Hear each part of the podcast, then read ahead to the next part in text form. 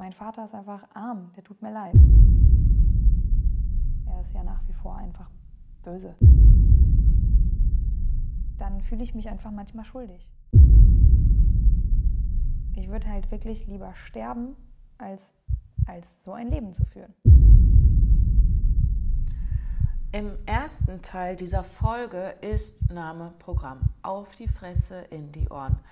Anna wurde geschlagen, windelweich. Sie wurde mit dem Gürtel traktiert, dass die Haut aufplatzte.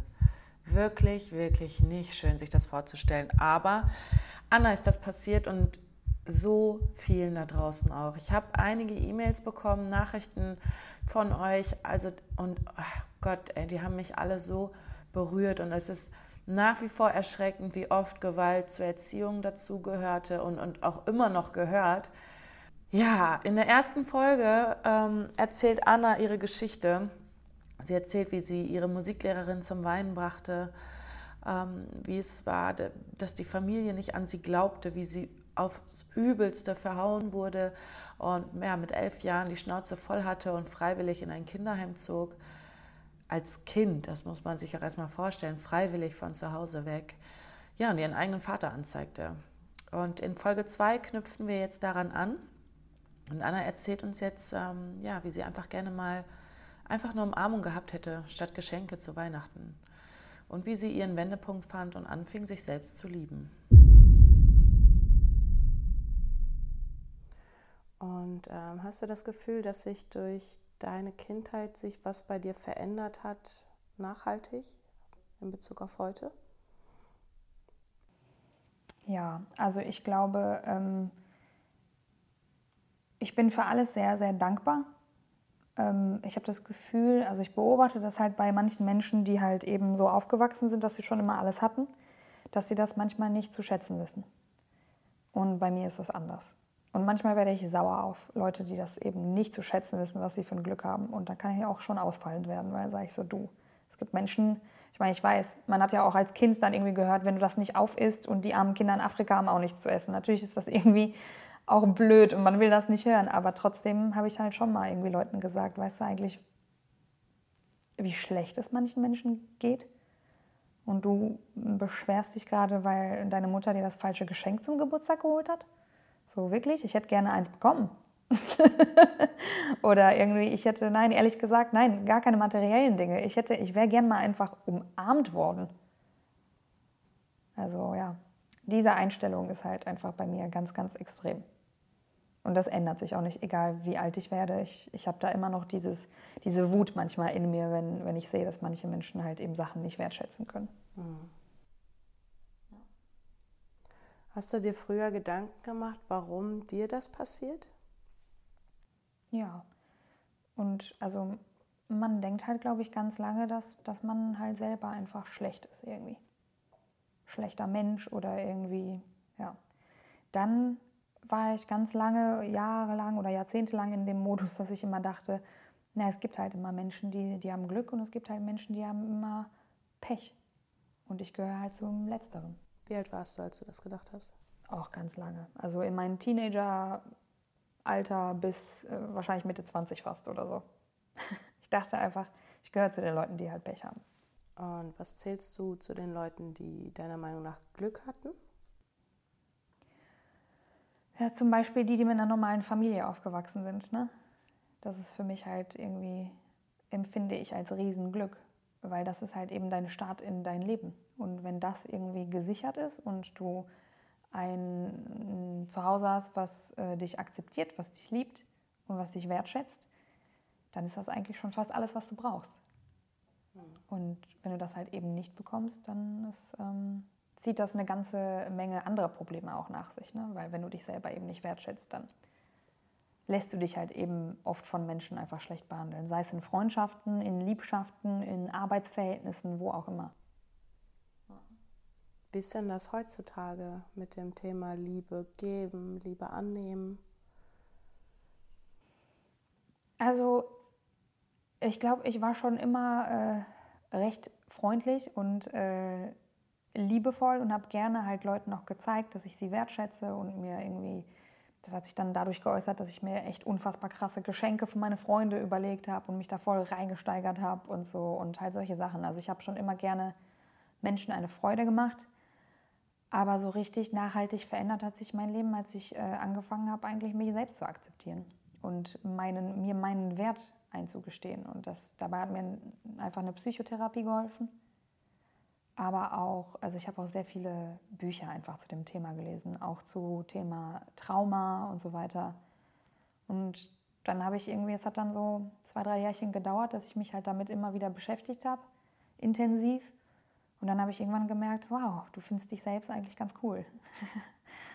und dann irgendwann mochte ich mich und irgendwann konnte ich sagen, ich liebe mich. Und da hat sich mein Leben ganz, ganz stark verändert, weil ich dann auf einmal auch noch angefangen habe, noch ganz andere Menschen in mein Leben anzuziehen. Zum Beispiel meinen jetzigen Partner. Ich glaube, ich hätte ihn nicht kennengelernt oder vielleicht hätte sich das einfach mit uns nicht so entwickelt, wenn ich mich selbst halt irgendwie verachtet hätte. Und wie oft bist du zu der Therapie gegangen? Einmal die Woche. Bist du da aus Eigeninitiative hingegangen? Quasi. Also mir ging es einfach sehr, sehr schlecht und ich habe mich mal wieder meinen Freundinnen anvertraut, äh, damals auf der Arbeit. Und äh, ich hatte zwei Freundinnen, die eine ging halt schon zu einem Therapeuten, die andere ging zwar nicht zu einem Therapeuten, aber hatte auch schon einiges an schlechten Lebenserfahrungen hinter sich. Und die haben beide gesagt, Anna, du brauchst wirklich professionelle Hilfe. Bitte mach das, du hast ja nichts zu verlieren. Und wie gesagt, die eine Freundin war halt schon beim Therapeuten und äh, die hatte mir dann auch einfach seine Nummer gegeben. Und dann habe ich mich da gemeldet und habe auch sofort einen Platz bekommen, was unglaublich ist, weil eigentlich wartet man auf einen Therapieplatz gerne mal ein halbes bis ganzes Jahr oder länger. Und der hat mich sofort genommen. Und das war ein Lebensretter quasi. Würdest du dich als Opfer bezeichnen? Mm -mm. Ganz im Gegenteil. Ich sehe mich, also ich, also ich sehe mich einfach als krasse Kämpferin.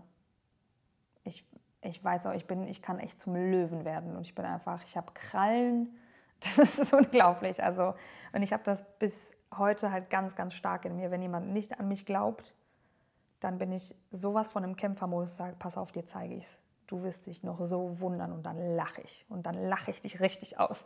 Und genau so ist das halt immer noch. Und ähm, ja, ich steigere mich dann auch gerne mal so dann rein, dass ich das wirklich dann auch irgendwann auch jedem beweise. Und dann sich teilweise Leute echt Jahre später noch bei mir entschuldigen und sagen, ja, tut mir leid, dass ich dich damals irgendwie unterschätzt habe. Und dann denke ich mir so, okay, jetzt kann ich ein Häkchen setzen und weiter. also nee, Opfer, als Opfer würde ich mich wirklich nicht bezeichnen. Das ist ja eigentlich meiner Meinung nach eine, eine starke Eigenschaft, hm. so eine Kämpfernatur zu sein. Glaubst du, das hat mit früher zu tun? Ja, auf jeden Fall. Ich glaube schon. Also ich glaube vielleicht zu einem gewissen Teil bin ich damit schon auf die Welt gekommen. Also weil ich glaube, gewisse Charakterzüge haben wir auch schon bei der Geburt durch DNA und weiß ich nicht was.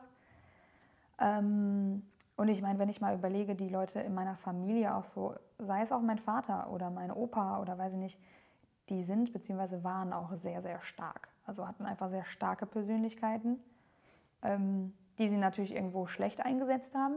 Ne?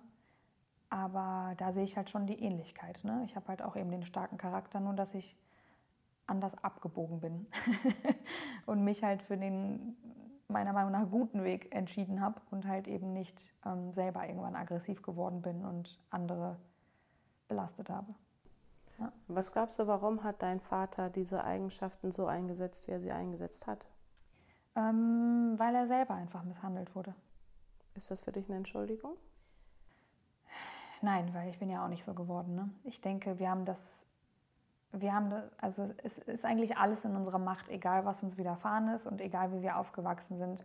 Wir können unser Leben jederzeit einfach umdrehen. Jederzeit irgendwo anders abbiegen und sagen, nö, weißt du was, ich habe da jetzt einfach keine Lust mehr drauf. Und selbst wenn wir schon Fehler begangen haben, können wir immer noch sagen, stopp. Und das hätte er auch eigentlich jederzeit machen können. Klar, je mehr man sich reinsteigert in die Aggression und dann auch noch womöglich anfängt, Menschen äh, zu schlagen, desto schlimmer oder desto schwieriger ist es, glaube ich, da rauszukommen. Ne? Also je mehr man sich eben in diesen Gefühlen fallen lässt, desto schwieriger wird das, da rauszukommen. Aber ähm, man kann es halt schaffen. Und deswegen, ich weiß, warum er so geworden ist. Es ist jetzt aber auch nicht so, dass ich dann sage, ach so, dann ist okay. ja. Was bedeutet dir das Thema Gewalt heutzutage? Also ähm, wenn du jetzt zum Beispiel siehst, keine Ahnung, im Supermarkt wird ein Kind gröber am Arm gepackt, weil es den Lutscher unbedingt haben wollte. Oder du siehst, wie in der S-Bahn jemand angepöbelt wird oder so. Also wie gehst du heute mit dem Thema Gewalt um? Mm, also ich muss schon aufpassen, weil ähm, ich habe schon definitiv diese ganzen Aggressionen, die ich von klein auf halt vermittelt bekommen habe, die habe ich immer noch in mir drin. Und es ist eigentlich schon jeden Tag ein Kampf, die auch in mir drin zu behalten. Beziehungsweise zu sagen, nee, ich gehe da gar nicht erst so weit und dann atme ich lieber zehnmal ganz tief ein und meditiere vielleicht oder weiß ich nicht was. Es kommt natürlich trotzdem zu Situationen, gerade wenn ich zum Beispiel Zeuge von irgendwie Gewalt werde, dass da, äh, also dass es halt einfach in mir brodelt. Und ähm, ich habe noch nicht äh, oder noch nie jemanden geschlagen, aber ähm, ich habe schon, ich bin schon verbal auf jeden Fall sehr ausfallend geworden. Und das, also das ist etwas, was mich auch bis heute begleitet. Da bin ich die Erste, die was sagt und die auch vor Beleidigung nicht zurückschreckt. Und ähm, ja, da versucht irgendwie was zu bewegen, weil es halt einfach in mir so brodelt. Und ich weiß, das ist auch das, was mich wirklich auch furchtbar aggressiv macht. Ich weiß, dass die meisten Menschen eben nichts sagen. Egal ob auf nette Art und Weise oder auf aggressive Art und Weise, aber die meisten Menschen sagen einfach gar nichts und erzählen es vielleicht hinterher irgendwie einem Bekannten oder dem Partner. Und ähm, dadurch kommen natürlich solche Menschen einfach, die eben Böses tun, ja, wie zum Beispiel mein Vater, die kommen dann ihr Leben lang damit durch.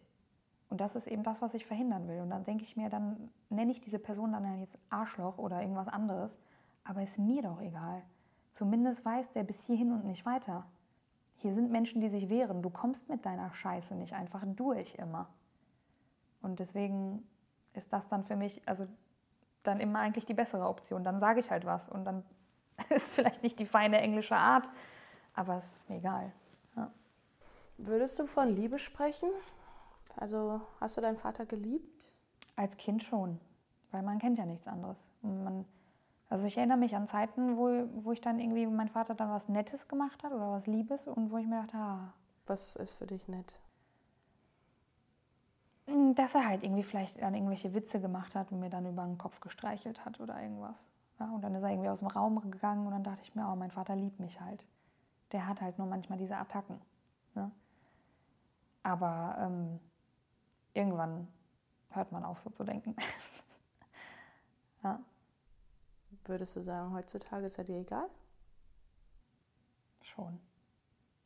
Oder gibt es irgendwas noch, was du ihm gerne sagen wollen würdest? Nee, also ich habe ihm damals auch per Brief, per langem Brief, alles Mögliche gesagt, was ich sagen wollte. Und seitdem hat er auch kein Wort mehr dann verloren. Und das war auch wirklich das Letzte, was wir quasi miteinander gesprochen haben. Ähm, ich weiß nicht mal, wie er auf diesen Brief reagiert hat, aber ich, ich schätze mal, das hat irgendwie gesessen, was ich ihm gesagt habe. Ja. Was stand da so?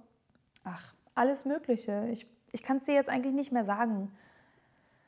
Denn das ist so viele Jahre her und ich habe halt auch irgendwie die Angewohnheit, dass ich halt manche schlechten Dinge dann auch einfach irgendwann vergesse oder sein lasse. Ich weiß dann noch grob, was passiert ist, aber ich erinnere mich dann zum Beispiel halt eben nicht an alles im Einzelnen, was ich in dem Brief geschrieben habe. Mhm. Ja. Würdest du sagen, du hast ihm verziehen? Lange war es nicht so. Ähm, ich glaube mittlerweile schon. Und wie hast du das geschafft? Indem ich angefangen habe, meine, meine Träume zu realisieren. Dass ich, ich habe mir damit einfach, also dieser erste Schritt war einfach, seinen eigenen Wert anzuerkennen und zu sagen, ja, ich liebe mich halt wirklich und ich bin wertvoll. Und dann halt einfach loszugehen für seine eigenen Träume und zu sehen, wie sie auch verwirklicht werden und wie das einfach alles auch funktioniert. Das hat mir einfach irgendwo geholfen, dann auch ein bisschen ruhiger zu werden und zu sagen, meine Vergangenheit kann mir egal sein. Ich habe mir was Neues, Eigenes erschaffen und mein Vater ist einfach arm, der tut mir leid. Der ist psychisch krank, hat sich da reingesteigert, selber in einfach in Misshandlungen seines Vaters. Und ähm, es tut mir einfach leid für ihn. Aber ich verzeihe ihm, das heißt aber nicht, dass ich ihn jemals wiedersehen möchte. Er ist ja nach wie vor einfach böse. Und fehlt dir deine Schwester? Schwer zu sagen. Wir hatten nie so ein gutes Verhältnis. Es war mal zeitweise besser. Und dann hatten wir viel Kontakt. Nichtsdestotrotz sind, glaube ich, die Wunden einfach von damals nicht so richtig verheilt. Und ich glaube, das ist halt etwas, was man dann nicht mehr wiederherstellen kann. Ne, so eine ja, Blutsverwandtschaft, die aber dann doch irgendwie nichts bedeutet oder nie, was heißt nichts, aber nicht so viel, wie sie eigentlich bedeuten sollte, weil eben von klein auf so viel vorgefallen ist, dass, dass man dann doch nicht irgendwie das, das komplette volle Vertrauen der Person gegenüber hat. Und ähm, seht ihr euch auf Familienfesten nicht? Wie jetzt zum Beispiel die Hochzeit deiner Cousine? Nein, die waren äh, eingeladen, war nur meine Schwester und sie hatte aber sofort abgesagt. Und äh, deswegen bin ich da überhaupt erst äh, zu der Hochzeit gegangen. Ich hatte nämlich meiner Cousine gesagt, du, es tut mir leid und ich möchte eigentlich nicht, dass du zwischen den Stühlen stehst, aber es ist halt nun mal so, wie es ist. Und ich möchte niemanden sehen, weil das tut mir einfach seelisch nicht gut. Ja. Das, ich habe das hinter mir gelassen, gezielt. Das war eine gezielte Entscheidung. Und deswegen möchte ich die einfach nicht mehr sehen. Mhm. Welche Gefühle wurden dir damals vermittelt, die du bis heute halt mit dir trägst? Also gerade hattest du ja zum mm, Beispiel. Dieses mit dem Selbstwert. Also obwohl man halt, obwohl ich jetzt sagen kann, ich kenne meinen Wert und ich liebe mich, habe ich zum Beispiel ähm, Schwierigkeiten, etwas anzunehmen. Ähm, wenn jemand mir seine Hilfe anbietet oder sehr großzügig irgendwie ist oder, oder selbst wenn ich mir zum Beispiel irgendwas Schönes kaufe, ähm, dann fühle ich mich einfach manchmal schuldig wenn hier der Mann kommt, der den Tisch liefert, den wir uns ausgesucht haben, äh, und fragt, ob wir Musiker sind und dann über diese Wohnung staunt, die wir haben, da fühle ich mich schuldig. Ich mir denke, der Arme hat sich hier gerade einen abgeschleppt und der wohnt wahrscheinlich nicht so schön. Und dann, dann fühle ich mich anderen gegenüber einfach so verpflichtet irgendwie oder so komisch, ich weiß es nicht. Das ist halt in mir drin geblieben und ich weiß auch nicht, ob ich das jemals so ganz abstellen kann. Ich weiß dann auf jeden Fall, also das ist zumindest mein erster Instinkt. Danach erkläre ich mir das natürlich selber und weiß, nee, du hast dir das verdient, Anna. Du hast sehr hart gearbeitet dafür und du arbeitest immer noch sehr hart dafür und du arbeitest quasi sieben Tage die Woche. Du hast dir das verdient, das weißt du. Ne? Und dann ist auch gut. Aber so dieser erste Instinkt ist immer, oh Gott, oh Gott, warum habe ich das, warum haben andere das nicht? Das tut mir auch irgendwie leid. Also ja, wahrscheinlich, weil ich auch weiß, wie es ist, wenn man etwas nicht hat was alle anderen aber irgendwie haben oder was, ne, irgendwie, ja. Und wie ist das mit Liebe annehmen? Also du hast ja vorhin gesagt, dass du extrem gerne Liebe gibst und, und mhm. gerne Freude bereitest. Wenn man halt früher in der Kindheit nie Liebe richtig erfahren hat, wie kann ich mir das zum Beispiel jetzt in einer Partnerschaft vorstellen? Also funktioniert das? Funktioniert eigentlich erstaunlich gut. also ich glaube, also man sehnt sich halt einfach auch so sehr nach Liebe, dass man die dann, wenn, wenn man sie bekommt, dann auch einfach schon auch annimmt und eigentlich keine Probleme damit hat, sie anzunehmen. Ist das dann wie so Aufholbedarf? Total. Also manchmal benehme ich mich auch wie ein kleines Kind und rede auch in Babysprache. Und dann denke ich mir auch so, oh, tut mir leid, ich weiß, es ist jetzt nicht besonders sexy, aber ich fühle mich halt wie ein kleines Kind. Ich muss was nachholen. Mhm. Und dann sagt er, aber das ist okay. Bist du heute immer noch in Therapie? Nein ich war zwei Jahre in Therapie und äh, dann hatte ich das Gefühl, mir geht es jetzt gut genug, dass ich selber meine eigenen Schritte machen kann. Ja. Und äh, du hast gerade was gesagt, von wegen, dass du dann schon mal meditierst oder sowas. Mhm. Ähm, hilft dir das dann auch, ja, mit deinen eigenen Struggles so ein bisschen ja, wieder in dich zu gehen und dieses zum Beispiel, ich habe das verdient und ja. ist ja quasi auch wie ein Mantra, was man sich sagen kann. Ähm, genau. Was sind da deine Wege, um das weiterhin ja, zu verarbeiten? Also ich habe irgendwann, ah, ich glaube, das ist zwei Jahre her oder so, habe ich Laura Seiler entdeckt. Ich weiß nicht, ob sie dir was sagt. Mhm. Ähm, das ist halt auch so Persönlichkeitsentwicklung und die hat auch einen tollen Podcast. Und dann habe ich einfach irgendwann angefangen, ihren Podcast zu hören. Und da geht es halt eben um sehr viele Themen bezüglich ja, Persönlichkeitsentwicklung. Also ob es jetzt irgendwie eine Heilung ist von irgendwelchen Traumata oder den eigenen Wert anzuerkennen oder aber auch Meditation. Und ähm, dadurch bin ich eigentlich das erste Mal mit Meditation in Berührung gekommen. Für mich war das früher immer so ein bisschen Hokuspokus. Auch früher, wenn mir jemand gesagt hat, ich sollte doch mal Yoga versuchen, habe ich gesagt, ich will lieber boxen gehen. ich will lieber meine Aggressionen rauslassen, als die irgendwie in mir zu drosseln. Aber tatsächlich äh, habe ich dann in der Meditation festgestellt, ach nee, das ist einfach eine ganz andere Art und Weise, das nochmal zu verarbeiten.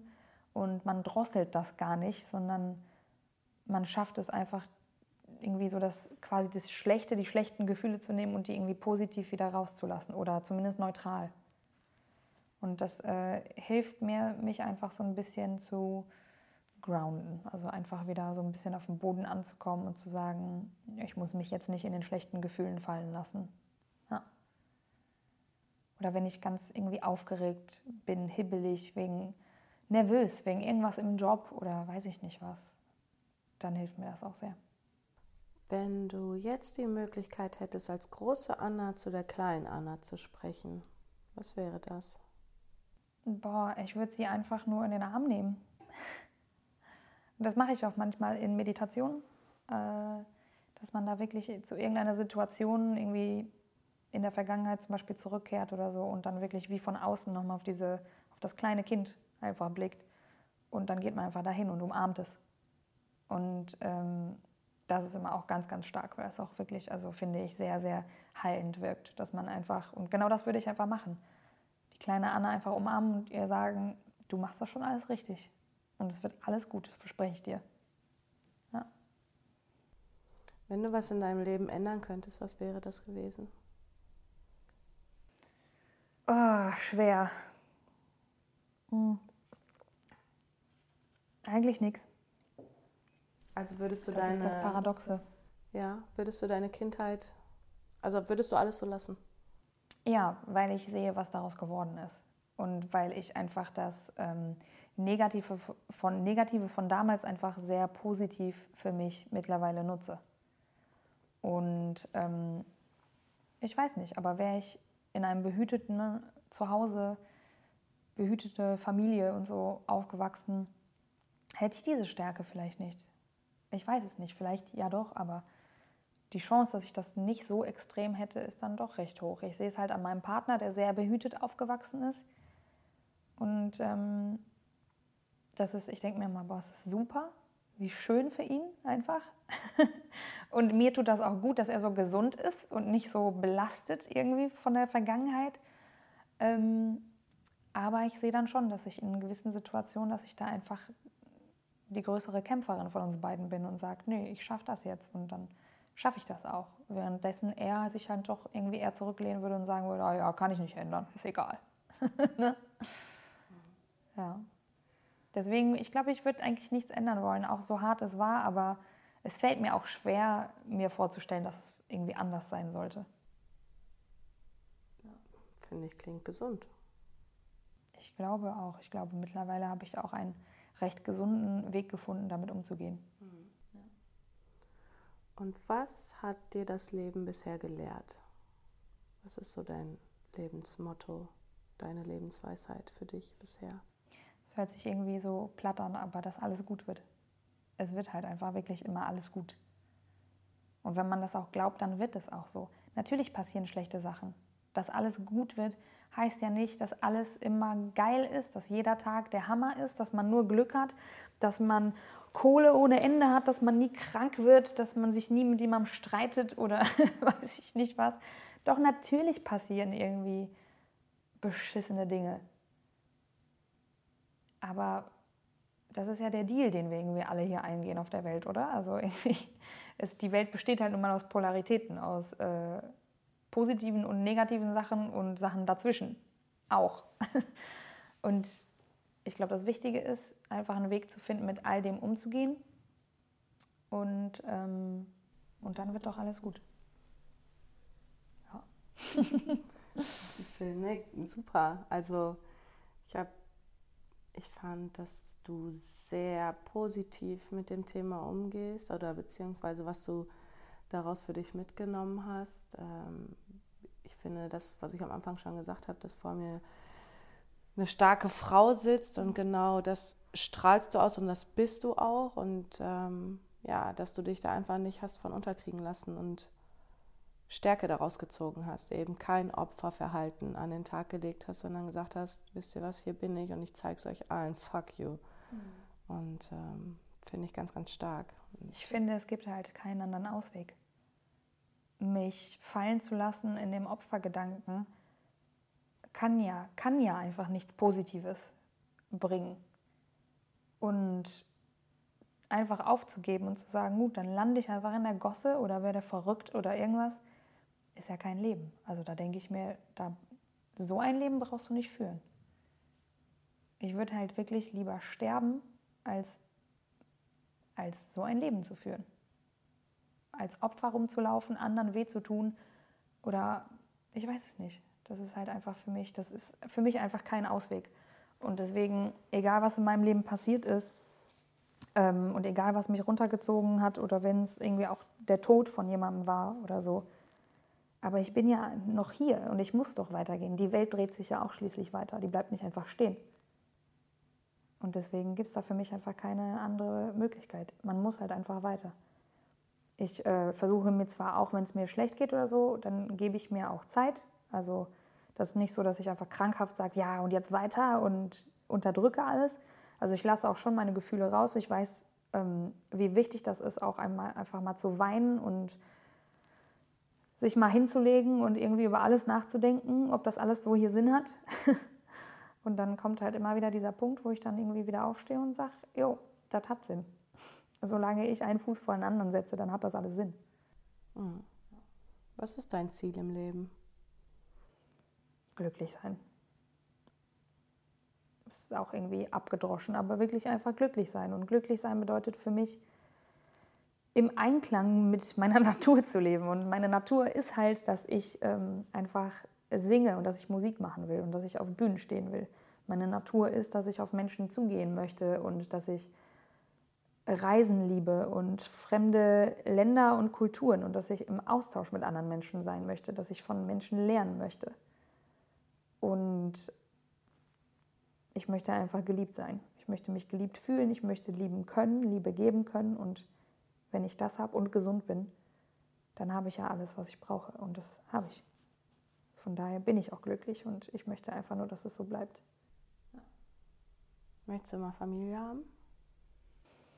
Hm, ich bin nicht der kinderfreundlichste Mensch, ehrlich gesagt.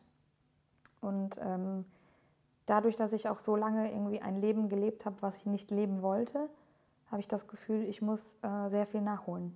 Und ich weiß, wenn ich Kinder bekommen würde, müsste ich ganz schön viel aufgeben.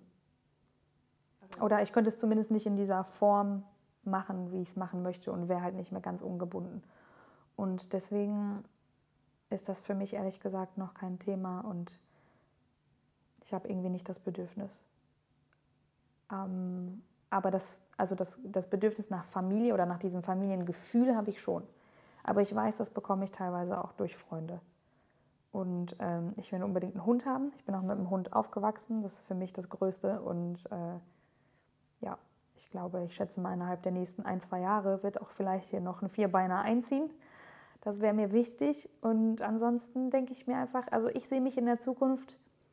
Ich hatte immer so, ein, so eine Vision von so total kitschigem Weihnachten, so irgendwo wie in diesen ganzen amerikanischen Filmen großes Haus und es ist komplett verschneit und irgendwie alles kitschig dekoriert.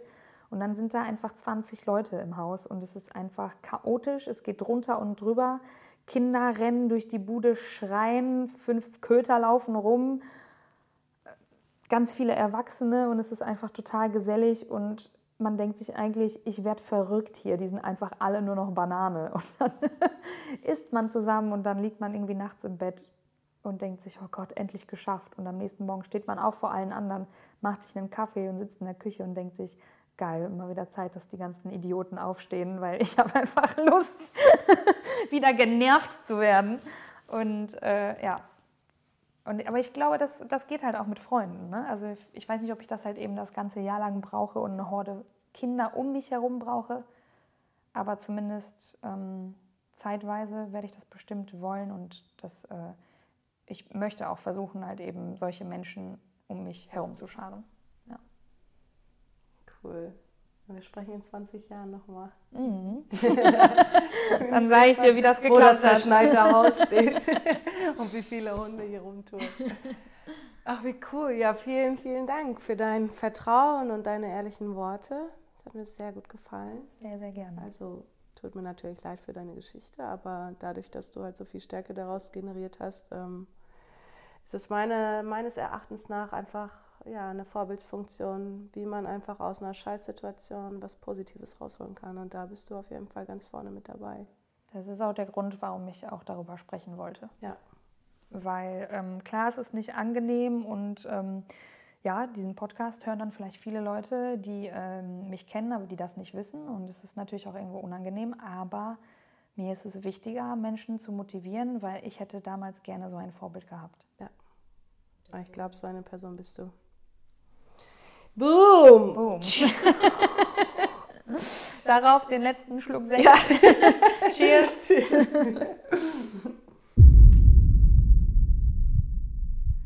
So, das war die Folge über häusliche Gewalt im Elternhaus.